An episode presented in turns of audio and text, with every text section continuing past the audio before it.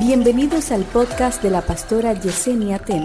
A continuación, una palabra de salvación, restauración y vida de Dios. Vida de Dios. Escucha esto. Este espíritu de Amalek le gusta pararse exactamente en el camino. Pero no de que al inicio, no es al inicio, es en el medio del camino. Para que se pruebe si tú te vas a devolver o no. No, no, no, no, no. Para que se pruebe. Porque hay gente que ya salieron. Él no te ataca en Egipto, decíamos. Él te ataca en el camino. Pero no es al final, es en el camino para que tú pienses en devolverte. Porque eso, mira lo que pasa. El enemigo quisiera volverte a ver exactamente en el lugar de donde Dios te trae. Pero algunos dijeron, tú no me vas a volver a ver a mí ahí porque el Señor me llamó y yo decido seguir adelante, no importa qué. Cuando el enemigo ve que no puede volverte a llevar al lugar de donde Dios te trae, lo próximo será hacer que tú te paralices o hacer que tú no avances.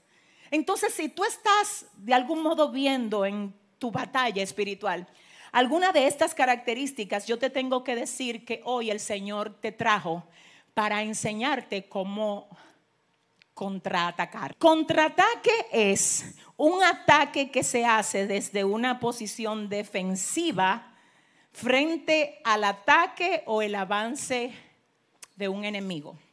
Contraataque es un ataque que se hace en una posición defensiva frente al ataque o el avance de un enemigo. Fíjese que no es un ataque ofensivo, sino defensivo. Hay una diferencia, ¿verdad que sí? El ataque defensivo es aquel que usted no lo salió a buscar. Porque hay gente que se anda buscando problemas. Y después dice que, que fue el diablo que se metió. No, es que yo no sé. Oiga lo que pasa, cuando usted está atacando ofensivamente, a usted no lo están atacando, usted está atacando. Oiga esto. Pero cuando usted está atacando defensivamente, es porque a usted lo atacaron y usted está contraatacando. Escucha esto, todo el que hace la obra de Dios de algún modo representa un dolor de cabeza para Satanás. Pero cuando el reino de las tinieblas sabe que lo tuyo trasciende a lo, a lo normal y que hay algo más contigo, obviamente pues tú puedes tener la seguridad que mientras mayor es el llamado, más fuerte será el ataque. Por ejemplo, si a mí cuando yo llegué a los pies del Señor me dicen todo lo que yo iba a tener que pasar aquí, gloria a Dios que no me lo dijeron. ¿Por qué? Porque yo iba a entender en ese tiempo que yo no iba a poder.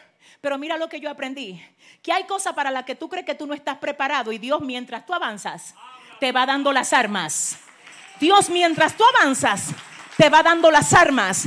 Entonces en este punto Quiero decirte que incluso cuando Israel sale de la tierra de Egipto, el Señor por un momento le evita hacer batalla con algunas naciones enemigas.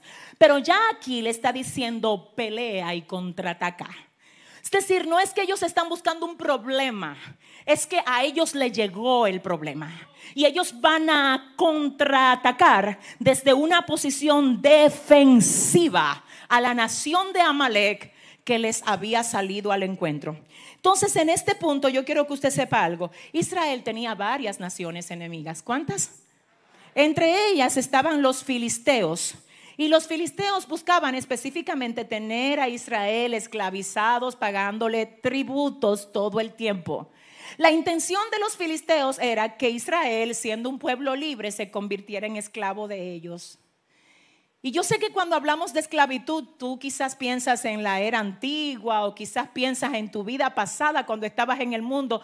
Lo que tú no sabes es que hay un tipo de esclavitud que parece buena.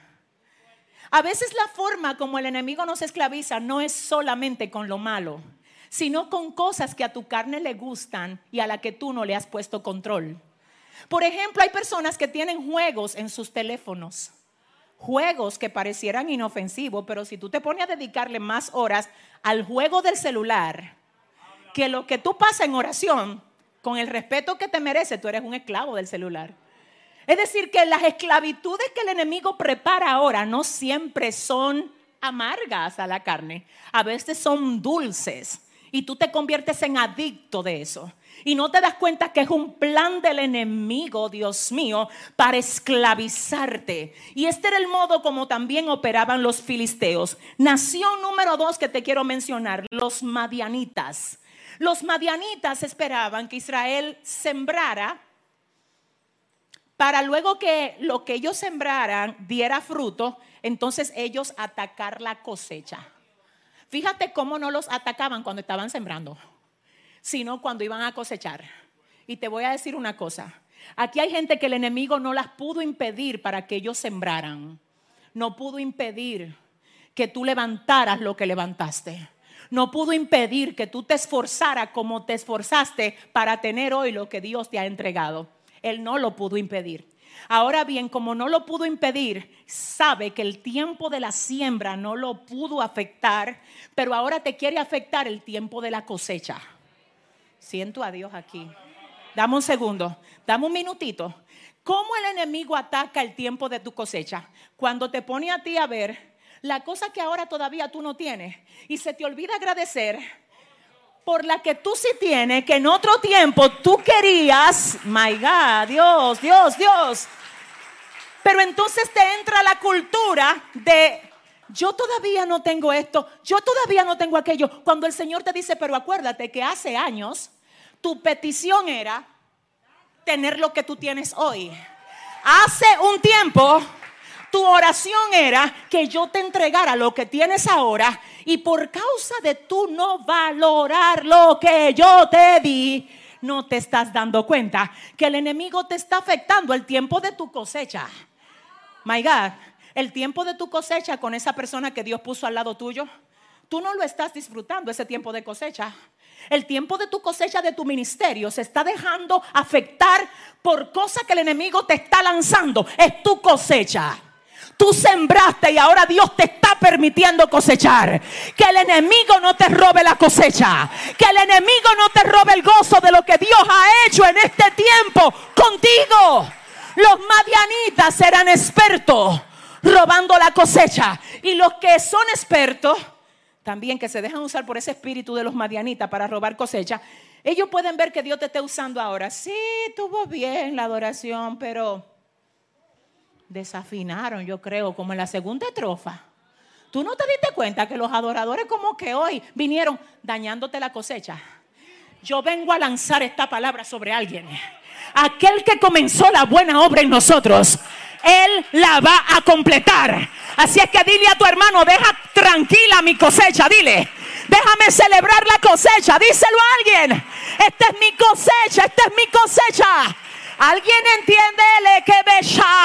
¿Alguien entiende que para el enemigo fue un dolor de cabeza ver cómo Dios como quiera lo hizo contigo después que él dijo que tú no ibas para ningún lado? Pero mírate a ti. Según la agenda de Él, tú no debiste estar aquí. Pero mírate a ti. Mírate a ti. Mírate aquí. Aleluya. Ahora, ¿qué quiere? ¿Quiere dañar tú? El espíritu de Madián, dañar la cosecha. El espíritu, ay Dios mío, Padre, de los filisteos quiere esclavizarte. Ojalá que Dios te saque de aquí borrando aplicaciones raras.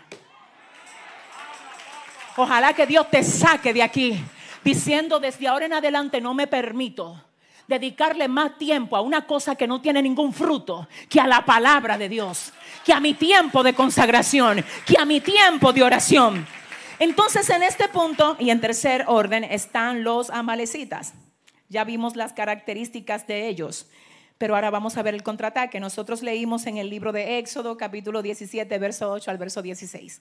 Dice así, entonces vino Amalek y peleó contra Israel en Refidim. Y dijo Moisés a Josué, escógenos varones.